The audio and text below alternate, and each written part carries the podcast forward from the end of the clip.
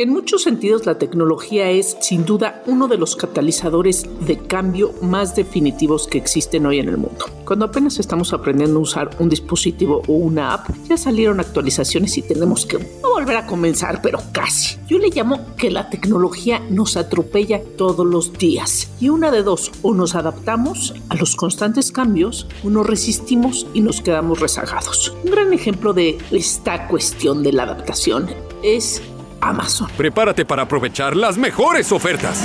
¡Tarán! Con estos ofertones sí que vamos a brillar. Espera las ofertas que has estado soñando en Amazon México este Prime Day. Prime Day. ¿Qué es Amazon hoy en día? ¿Quién no es cliente de esta marca?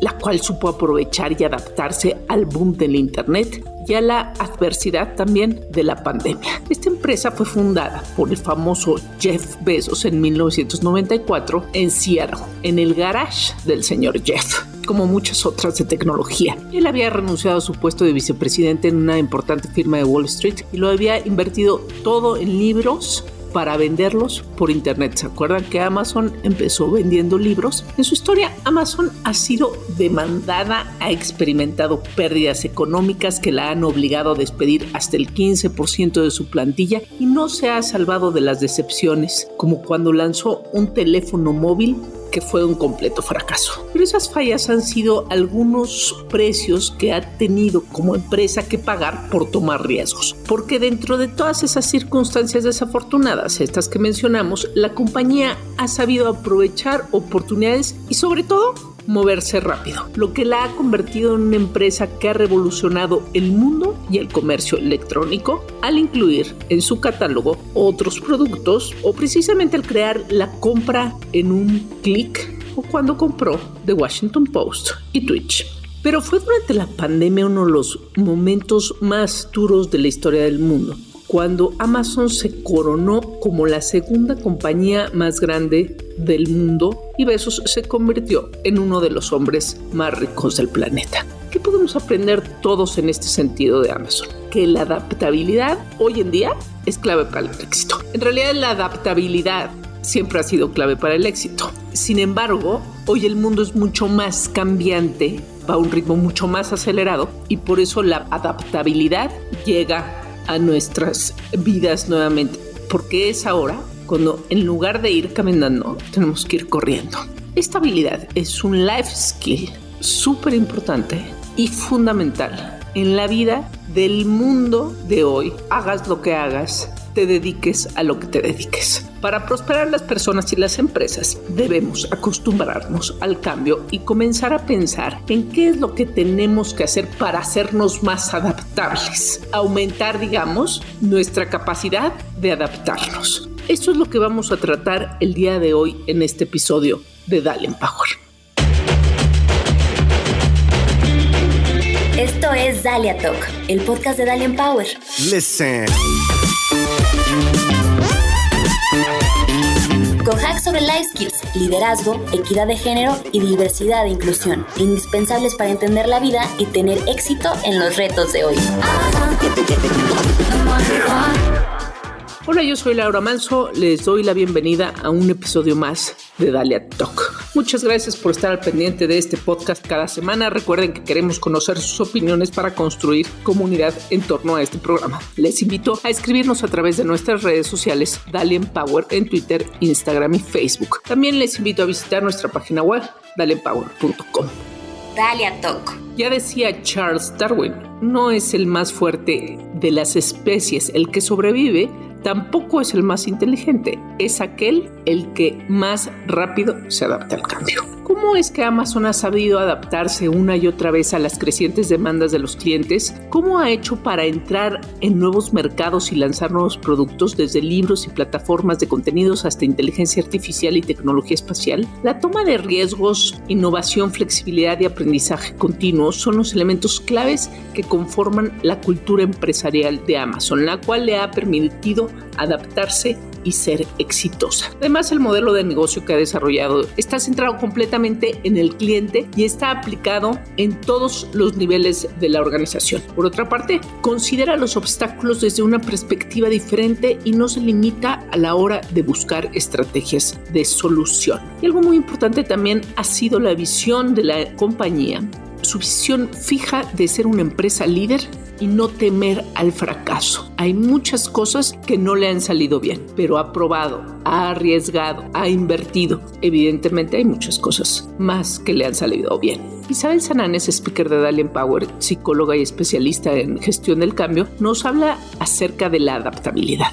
Yo veo la adaptabilidad como una mentalidad de crecimiento. Vemos que es una capacidad que tienen ciertas personas o la tienen en, mayor medida ciertas personas para hacer frente a los cambios, a la realidad, aprovechándolos y sacando ventaja de ellos. La gente adaptable ve las situaciones de cambio como oportunidades, las afrontan con flexibilidad, con perseverancia, con paciencia y sobre todo con optimismo. Entonces yo creo que esa es la clave de, de, estabilidad, ¿no? De la adaptabilidad. Siguiendo con el ejemplo de Amazon, ¿sabían que muy reciente en México anunciaron que están en busca de alianzas con pequeños comercios para que sean puntos de entrega de paquetes. Pues resulta que con el regreso a las actividades presenciales de la gran mayoría de las personas, en muchos de los hogares ya no hay quien reciba los paquetes, lo que genera inconvenientes tanto para la empresa como para los clientes. Entonces, están buscando aliarse con comercios para que tú pases a la esquina de tu casa por tu paquete. Ahora, ¿ustedes se consideran personas con capacidad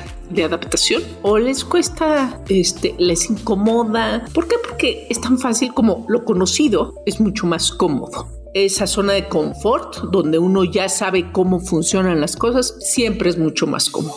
Adaptarse significa incertidumbre. Bueno, pues la verdad es que más vale que sí seamos personas con capacidad de adaptación, porque laboralmente la adaptabilidad es el segundo life skill más buscado por los empleadores a nivel global, de acuerdo con una encuesta realizada por Manpower Group, una de las firmas de recursos humanos más grandes del mundo. En el mundo de hoy la necesidad de la adaptabilidad es fundamental para el éxito. Ni se diga cuando hablamos de nuestros lugares de trabajo donde hoy mismo nos vemos en la necesidad diaria de aprender y desaprender. De hecho, uno de los mejores consejos que el propio Jeff Bezos ha dado es que debemos considerar nuestro punto de vista como algo temporal, ya que una persona que se obsesiona con tener la razón todo el tiempo no es capaz de ver otros mundos y otras opiniones y otras situaciones, de manera muy frecuente suele tomar decisiones poco acertadas que no benefician el desarrollo, crecimiento, aprendizaje, tanto personal como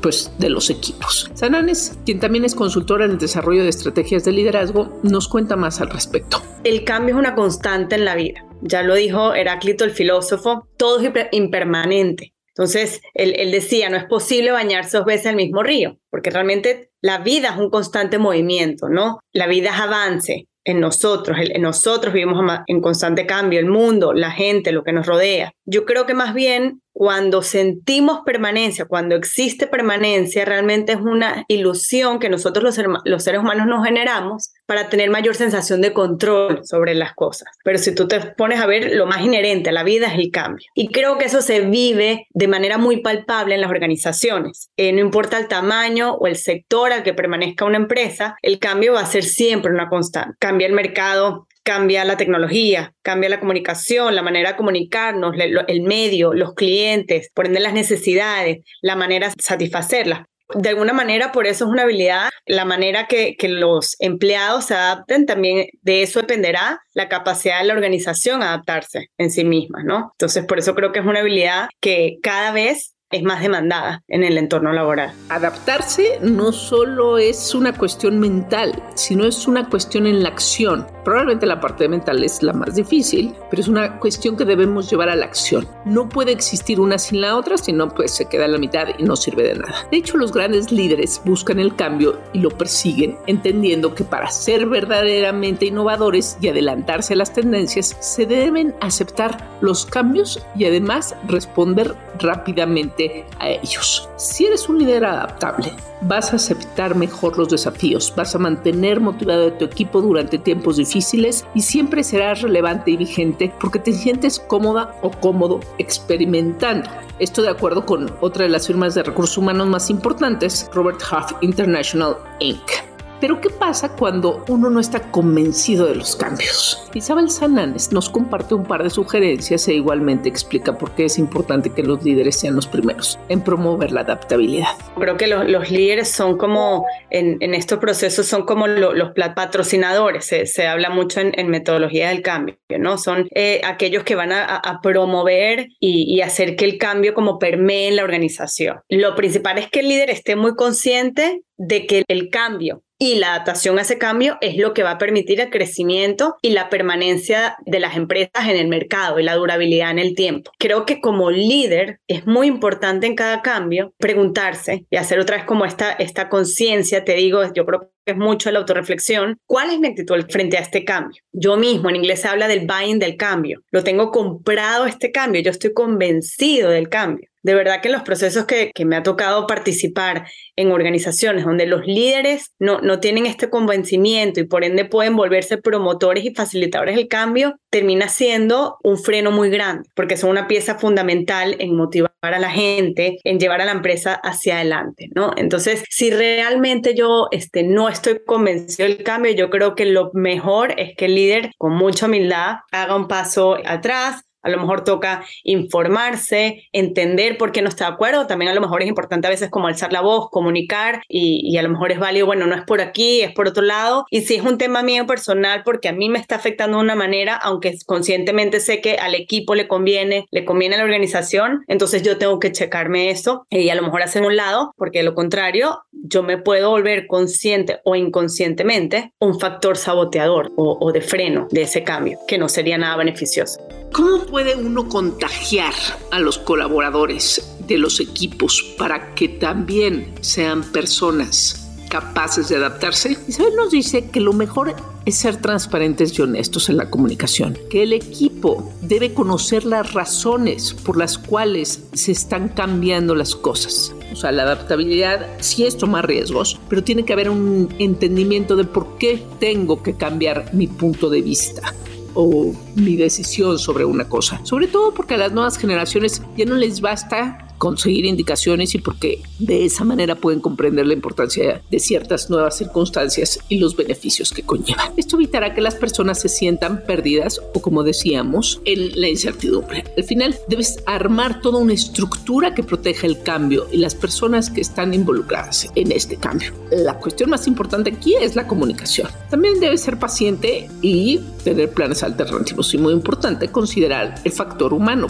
pues de ello depende que la adaptación o ocurra con éxito. Y si hablamos propiamente de las organizaciones, las organizaciones más exitosas hoy en día en el mundo, así como Amazon, son las que son capaces de adaptarse. Es una condición indispensable para su crecimiento y permanencia. Por ello deben contar con una estrategia de cambio constante y eso lo pueden lograr viendo hacia afuera, conociendo qué están haciendo otras organizaciones, cuáles son sus redes de apoyo, manteniéndose actualizadas en conocimientos, sistemas y tecnologías y entendiendo las necesidades de sus clientes. Ahora, pues por algo existe el famoso el MVP. Si vas a desarrollar un producto, tienes que desarrollar producto con el producto mínimo viable para que puedas probarlo, porque si no funciona, se va pero no puedes no tomar riesgos el día de hoy, no puedes no adaptar, no puedes no estar cambiando, porque el mundo está cambiando demasiado rápido. El MVP, quizá hagamos un programa más adelante de ello. De acuerdo con un artículo de la consultora McKinsey, para desarrollar la adaptabilidad debemos adoptar cuatro hábitos. Aprender de los demás, estar observando a los demás, pensar siempre que si piensa distinto es por alguna razón, ver el lado positivo de las cosas, de las situaciones, estar dispuesto a cometer errores, o sea, es decir, voy a arriesgar, ¿qué crees? Que igual y voy a perder, ¿qué crees? Que igual y no va a funcionar. Hacer las preguntas correctas a las personas correctas. Ser un curioso todo el tiempo. Isabel Sananes, quien cuenta con una maestría en psicoanálisis por la Sociedad Psicoanalítica de México, nos da algunas recomendaciones más y nos explica también cómo la inteligencia emocional es crucial para desarrollar nuestra adaptabilidad. Creo que definitivamente hay cambios que incomodan más que otros, hay otros que son más fáciles y se nos dan de manera como más natural. Creo que en general se pueden encontrar ganancias sin embargo, siempre va a haber una pérdida implícita en un proceso de cambio, ¿no? Y creo que eso es importante tenerlo en cuenta. La adaptabilidad la van a encontrar más rápido las personas que se enfocan en lo que ganan, en lugar de poner el foco en aquello que pierden.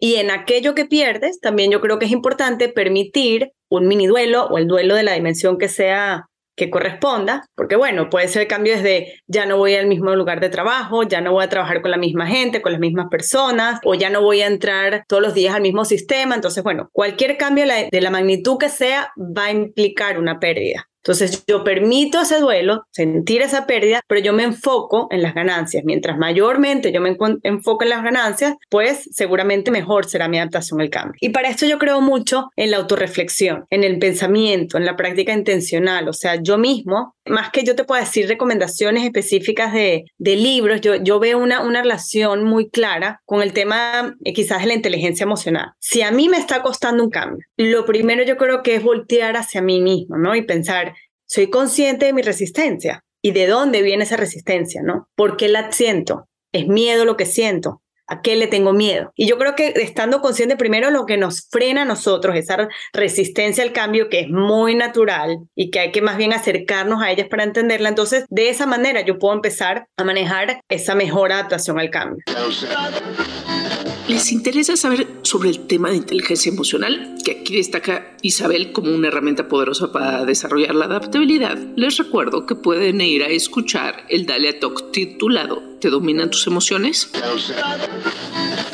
En este episodio también platicamos con Saskia Niño de Rivera, una de las 100 mujeres más poderosas de México, de acuerdo con la revista Forbes, y cofundadora y presidenta de Reinserta, una organización sin fines de lucro que trabaja a favor de los derechos humanos, la prevención del delito, la legalidad y la mejora de impartición de justicia penal.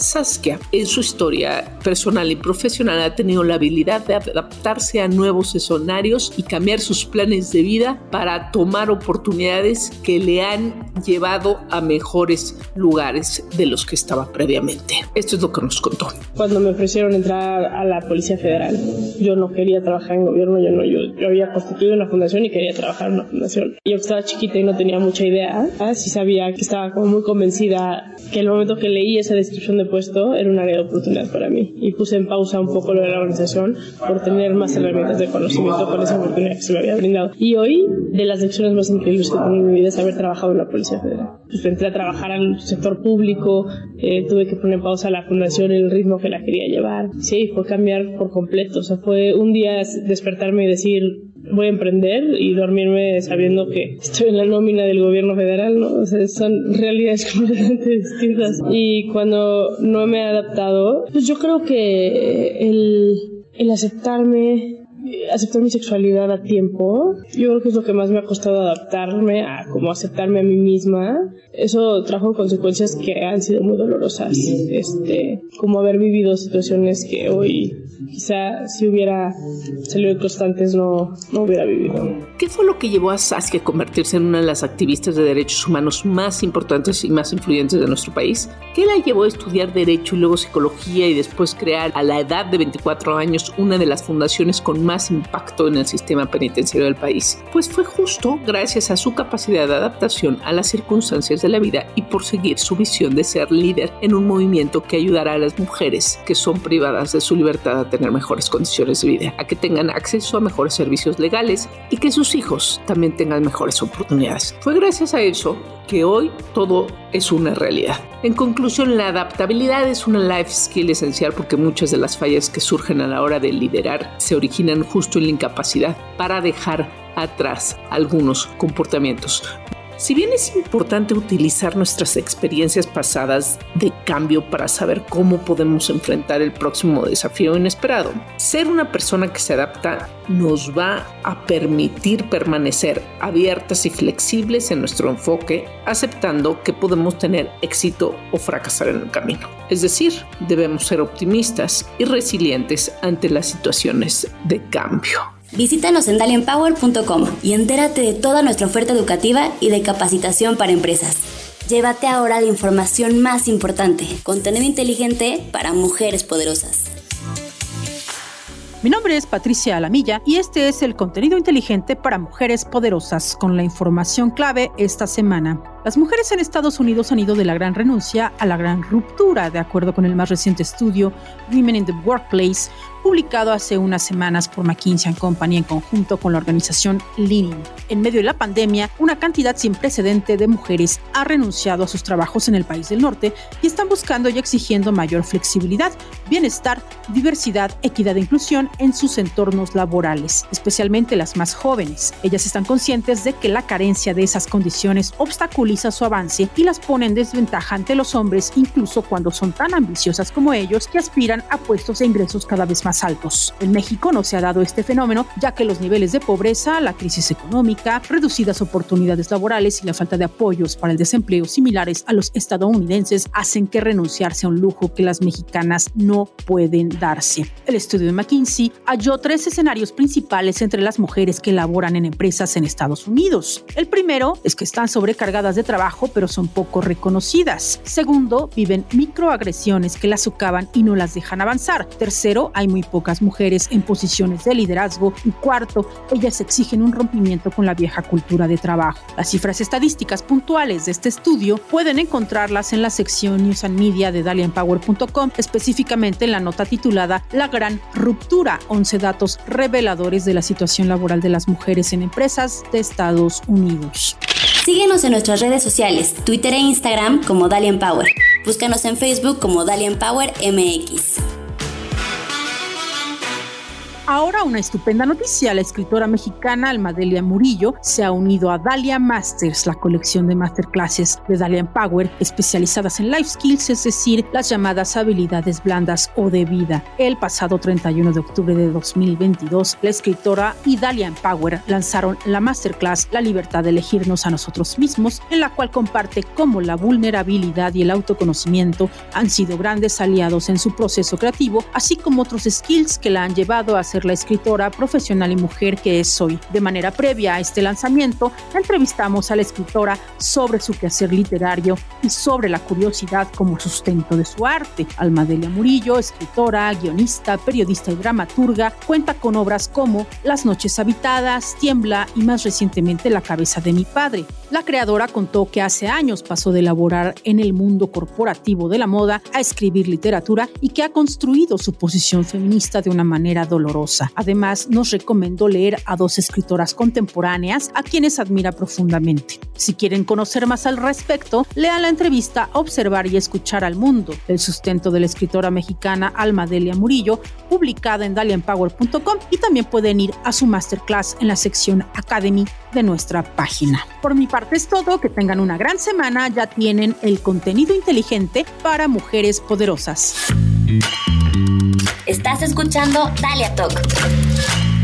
Muchas gracias Patti por esta información y para cerrar este episodio quiero súper recomendarles el Dalia Master como revolucionar una industria. Con Hans Backhoff, director general de Montechanic. Montechanic es una de las vinícolas mexicanas líder a nivel mundial y justamente uno de los ejes que aborda Hans es la adaptabilidad de las empresas para mantenerse vigente. La pueden encontrar en el sitio de dalempower.com.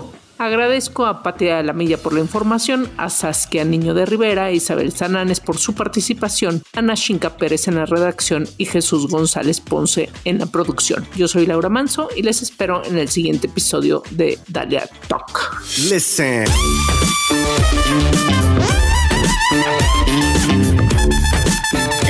En nuestro siguiente episodio de Dalia Talk. Compártelo y únete a Dalian Power. Gracias por escucharnos.